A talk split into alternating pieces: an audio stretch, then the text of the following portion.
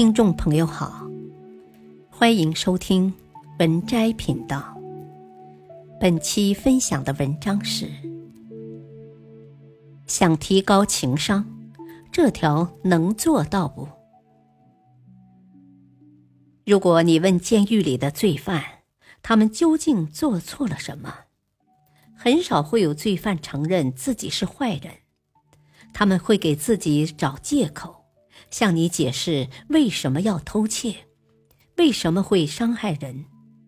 他们试图为这些反社会的行为寻找一个恰当的理由，不管这理由是否站得住脚，他们都坚信自己的行为是正当的，不应该被关监狱。一。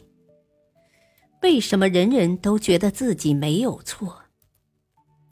百分之九十九的情况下，不管犯下多严重的错误，人们都不会责备自己，因为人并非理性动物，我们是由情感驱使，被偏见支配，傲慢与虚荣是我们的动力之源。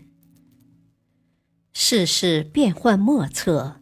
人性亘古不变。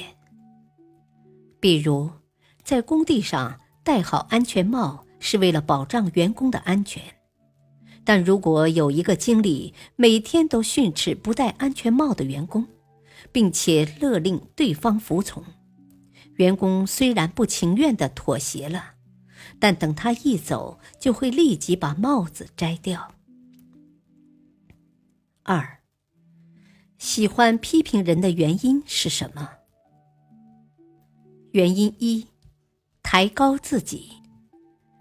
批评别人可以让自己占据权力和权威的制高点，抬高自己的地位。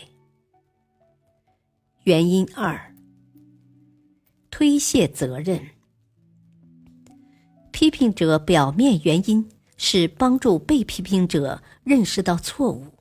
美其名曰让被批评者更加完美，实际上是寻找一只替罪羔羊，掩盖自己的错误，推卸责任。原因三：发泄情绪。通过将自己的负面情绪倾泻于他人，释放自己内心急剧的负面能量，达到损人利己的目的。三，批评有用吗？批评是无用的，它只会激起抵触之心。比如，家长总是批评孩子晚上不睡，早上不起。孩子其实也知道睡得晚，第二天起床痛苦，但孩子鉴于抵触心理，就是不愿意听家长的命令。越是指责，晚上孩子折腾的就越晚，常常让家长气急败坏。但如果换种方式，通过讲故事引导孩子安静下来，孩子很快就睡着了。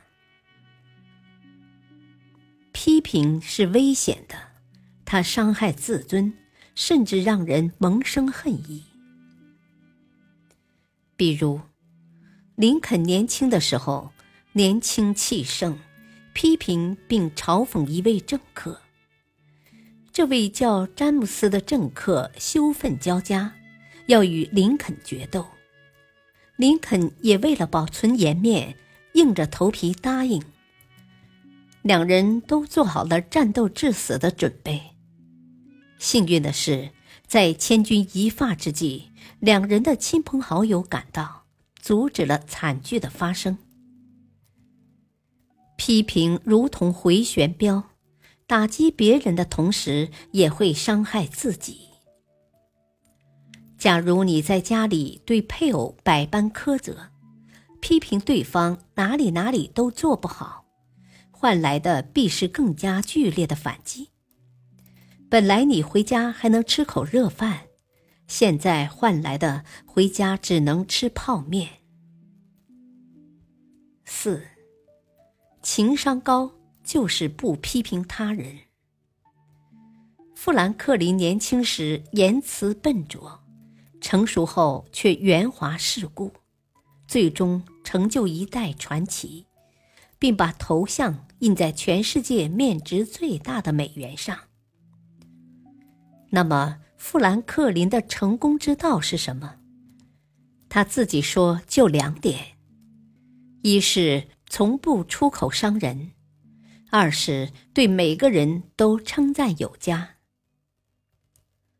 当你不知道如何提高情商时，请先记住一点：不要批评他人。评判一个人的情商高低，最重要的标准也是看他是否会批评他人。本篇文章改编自《人性的弱点》，作者戴尔·卡耐基，选自微信公众号“渣渣王”。感谢收听，再会。